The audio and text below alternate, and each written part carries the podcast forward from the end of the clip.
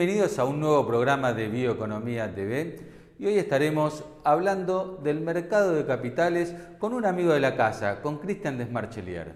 Cristian es un biólogo del Ministerio de Ciencia y Tecnología, Secretaría, perdón, en estos momentos, ex ministerio, quien eh, se ha empezado a involucrar eh, en esto que tiene que ver con el mercado de capitales, las distintas opciones. Escribió una nota al respecto para nuestro portal en febrero que tuvo muchísimo éxito y a raíz de eso queríamos profundizar un poco sobre este tema con él.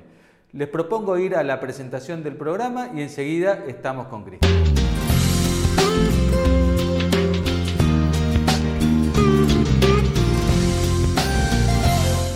Ya estamos en línea con Cristian Desmarcheler, nuestro amigo de la casa, biólogo especialista en biodiversidad y que ahora se ha involucrado en el mercado de, los capitales. Cristian, ¿cómo es esto? ¿Cómo te metiste en esto? Hola Emiliano, de nada, ¿cómo estás? Te mando un gran saludo y bueno, en realidad eh, vos decís ahora, ¿no? Pero eh, cuando me pongo a pensar en estas cosas, eh, creo que esto se remonta al día que empecé la universidad, cuando empecé a estudiar biología allá por, los, por la década del 80, creo yo, porque hay una anécdota que eh, siempre me acuerdo que cuando empecé a estudiar, alguien, bastante, me preguntaron, ¿qué vas a estudiar? ¿Biología? Sí.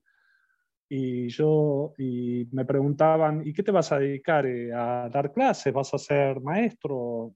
Em, porque había ese concepto de que la biología era una ciencia muy descriptiva ¿no? y que no tenía en realidad mucha utilidad. Eh, y yo en realidad quizás intuitivamente sabía o pensaba que la biología tenía que tener mm, algún impacto más profundo en la sociedad, en la economía. Y decía, no, yo estoy seguro que hay, hay, alguna interacción eh, que está ahí, que yo todavía no la descubro, ¿no? Y de hecho ese mismo año eh, salió el primer producto eh, biotecnológico que fue la insulina recombinante. Y eso fue, por decirlo de alguna forma, la patada inicial para que empiecen a desarrollarse lo que se llamaron después las biotecnológicas, ¿no? Las empresas biotecnológicas. Entonces ahí es como que vi que estaba, definitivamente había esa, esa conexión entre la biología y la economía. Y bueno, desde ese día siempre me interesó seguir eh, lo que estaba pasando en ese campo y obviamente eh, lo primero que hubo fueron, por decirlo de alguna forma, las empresas biotecnológicas. Y después, obviamente, después apareció el concepto de bioeconomía y fueron apareciendo muchas otras áreas que incluso ahora siguen apareciendo en el mercado de capitales. Entonces, eso es un poquito el puntapié inicial. O sea, esto lleva a em, un interés que tengo hace muchos años, ¿no? Y que cada vez va tomando, digamos, más, más importancia, por decirlo de alguna forma. Cristian, ¿y qué, qué hay ahora en el mercado de capitales? ¿Dónde, o sea, ¿cuáles son los sectores donde una persona, un ciudadano puede, puede invertir? Eh, bueno, es una buena pregunta y eh, en bioeconomía pasa lo mismo que en cualquier otra área. ¿no? El mercado de capitales, por decirlo de una forma eh, bastante amplia, se puede dividir en, en, lo que se llama la renta fija y la renta variable. todo lo que es renta fija incluye básicamente eh, todo lo que es bonos y si hablamos de bioeconomía, estamos hablando eh, lo que son los bonos corporativos en, el área de ESG, ¿no?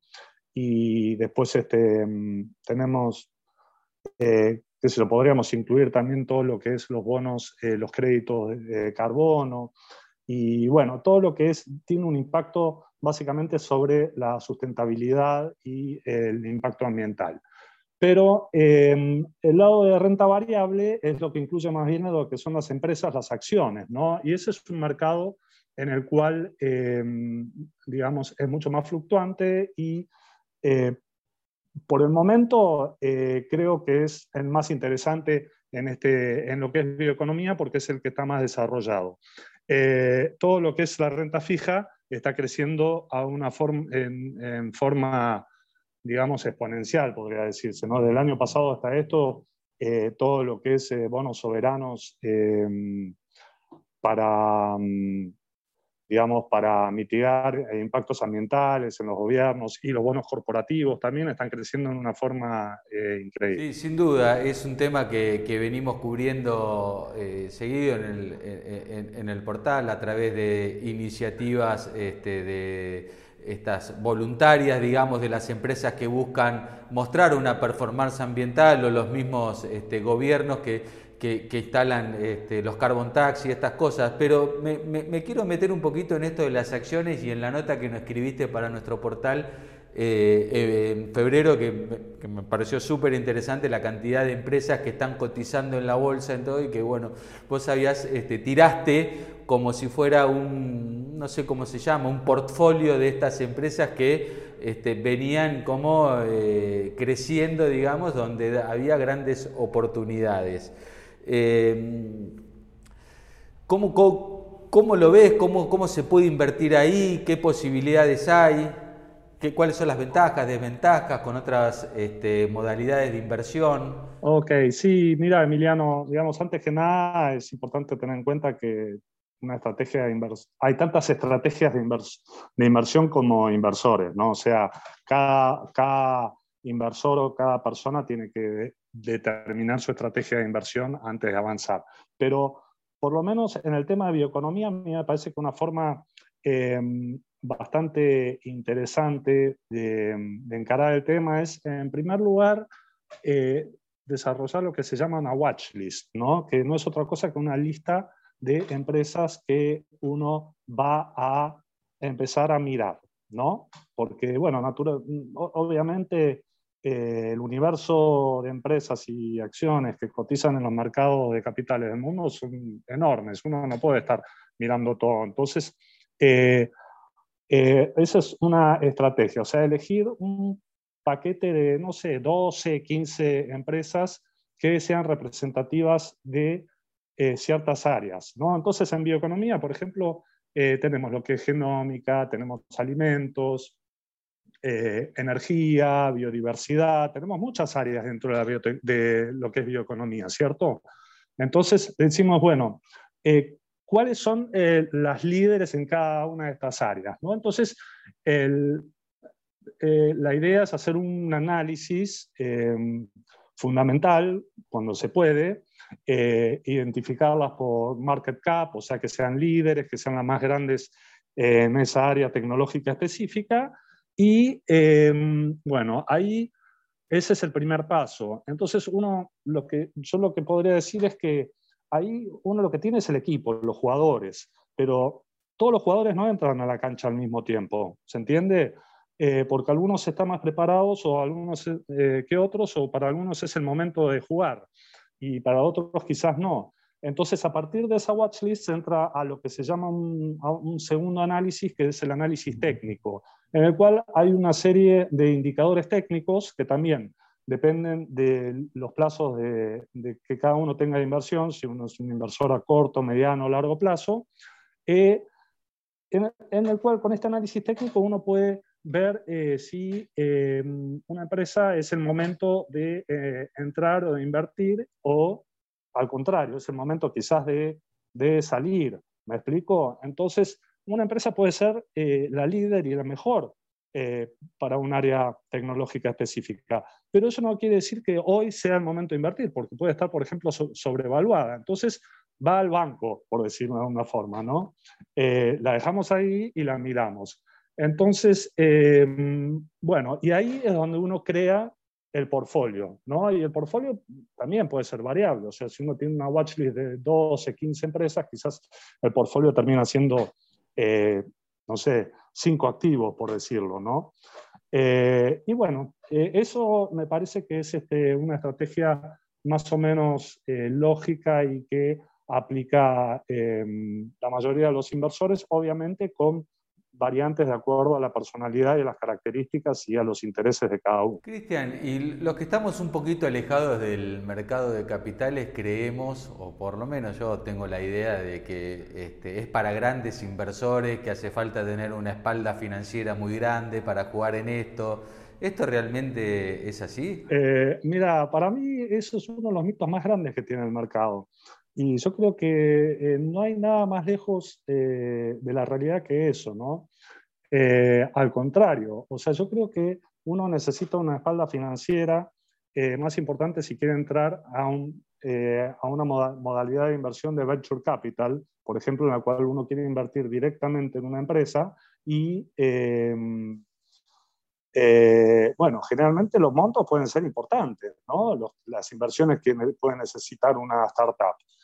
Eh, pero no hay nada más, más democrático que el mercado, el mercado de capital, porque eh, en el mercado de capital uno puede entrar con poquísima, poquísimo dinero. O sea, virtualmente uno puede comprar una acción de una empresa, siempre y cuando uno pague, pague la comisión y obviamente tengo una, una cuenta comitente que, digamos, permite, permite hacer esta, este tipo de operaciones, ¿no? Entonces, eh, yo creo que mm, esa es una de las grandes ventajas y, de los mitos que hay que me parece que, que hay que, que, que, tiene que desaparecer, ¿no? Eh, otra, ya que estamos hablando de esto, me parece que eh, hay algunas otras ventajas que vale la pena em, mencionar, que es, por ejemplo, la agilidad que tiene el mercado de capitales en el sentido que uno puede entrar y salir a un proyecto en cuestión de segundos o minutos, ¿no? O, en cambio, para participar en, en, una venture capital, en, en, una empresa, una startup, quizás eh, hay que hacer también toda una due diligence, due diligence, hacer una serie de, de, un proceso de inversión que puede ser eh, bastante largo y costoso, ¿no? Y esas otras ventajas también que tiene el mercado de capitales. Hay cierto nivel de due diligence que ya está hecho, porque una empresa que cotiza en un mercado de capitales ya pasó por un escrutinio que eh, no pasó una startup quizás que uno quiera invertir y que diga, bueno, yo tengo que analizar un poquito más este tema porque quiero ver en qué me estoy metiendo, ¿no? Esas son eh, las ventajas, ¿no? Ahora, dicho esto, también diría que hay ciertas desventajas, volviendo a la bioeconomía específicamente, eh, vos bien sabés que hay muchas áreas en la bioeconomía, muchos sectores, y eh, la verdad es que el mercado de capitales no está todavía cubriendo todas las áreas, ¿no? O sea, si uno quiere invertir, por ejemplo, en proyectos de biodiversidad, alimentos, eh, proteínas vegetales, por decirlo de alguna forma, eh, urban farming y quizás algún otro sector, casi no hay opciones todavía, no hay alternativas, eh, pero están apareciendo de a poco. ¿Crees que, vos decís, están apareciendo de a poco? Y bueno, nosotros hemos cubierto alguna, alguna nota de, de empresas que se lanzan a cotizar en bolsa, de estas startups y todo.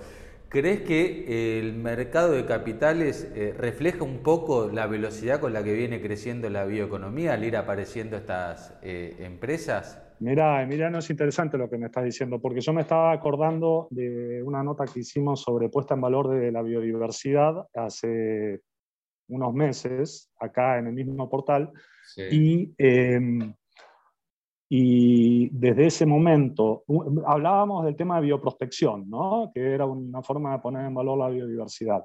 Desde ese momento hasta ahora hay por lo menos dos empresas nuevas, no había en ese momento muchas alternativas. Eh, hay dos empresas que han eh, avanzado mucho y que ya están cotizando en los mercados. Una es Farmamar, que es una empresa española que si bien ya venía cotizando en esa época, empezó, eh, aisló un, un activo eh, marino eh, que lo está llevando a las fase, fases clínicas contra el COVID. Y, y la otra es Jaguar Health, que es una norteamericana que empezó a cotizar hace menos de un año en el mercado de Estados Unidos. Y bueno, es interesante porque esta, esta empresa no solo ya tiene un, producto en el, en el mercado a, base de un, activo que se llama Crofelemer, que proviene de un árbol de la Amazonía Occidental, básicamente de Perú y de Ecuador, sino que además tiene un banco de extractos de, no sé, 500, no, de 5.000, creo, eh, activos aislados que ya están para entrar en screening. Y esa empresa eh, ya está cotizando en Nueva York y mm, Bueno, ya vale más de 200, tiene un market cap de ya más de 200 millones de dólares, 250 creo hoy. Y bueno, y así también, ¿no? Em, eh, más, más cerca aún, cuando hicimos eh, la nota em, escrita que se publicó también en el portal hace, hace semanas nomás, en febrero, yo menciono eh, la, que, una de las cosas que menciono es que no hay opciones de inversión, por ejemplo, en un área que es el urban farming. No sé si te acordás. Y da la casualidad que un mes después de esa nota eh, se anunció que viene la primera IPO de una empresa norteamericana que se llama Aerofarms, que eh, se concentran en agricultura vertical.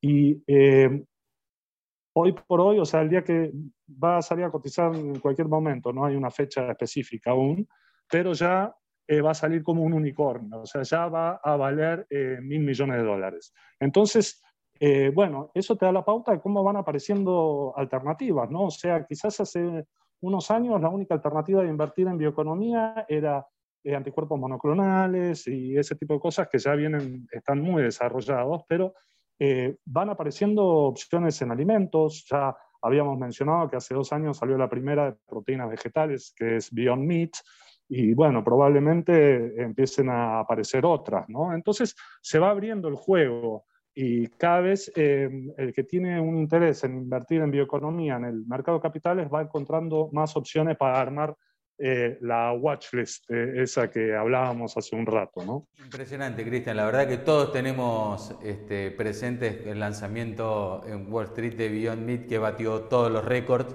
en aquel momento y como bien decías, este, recordabas, en febrero, hace apenas dos meses, escribiste una nota diciendo justamente que no había eh, empresas para invertir en Urban Farming y ya tenemos este, o vamos a tener próximamente dos en tan solo este breve periodo de tiempo. La verdad que esto es muy dinámico y por eso mismo ya en este preciso momento te estoy convocando para volver a juntarnos pronto y seguir hablando de este tema tan, este, tan interesante en el cual me quiero involucrar y quiero, quiero aprender.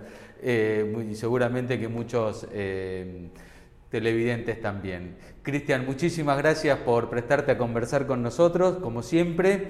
Eh, ya sos un amigo de la casa, así que nada, eh, te vamos a seguir molestando. Bueno, Emiliano, sí, es así. El mercado de capitales viene ofreciendo unas oportunidades que son únicas, sobre todo eh, luego de la pandemia, ¿no? en el cual la inversión directa se contrajo muchísimo en todo el mundo y mucho capital empezó a moverse hacia ese lado. Eso por un lado. Y por el otro lado, el crecimiento y la importancia que está teniendo el impacto de la bioeconomía en la economía mundial, ¿no? Así que esa doble combinación hace que, estamos, que estemos, yo creo, viviendo un momento único en la historia y, bueno, que no hay que perderse. Así que gracias a vos, Emiliano, y cuando quieras... Eh, seguimos charlando. Le agradecemos a Cristian por estos minutos y por darnos este interesante pantallazo sobre los mercados de capitales. Como siempre, los invitamos a seguirnos a través de nuestras redes sociales, a suscribirse a nuestro newsletter y a navegar todo el portal de bioeconomía.info para estar actualizado con toda la información que hay en el mundo de la bioeconomía. Los esperamos la semana que viene. Muchas gracias. Thank you.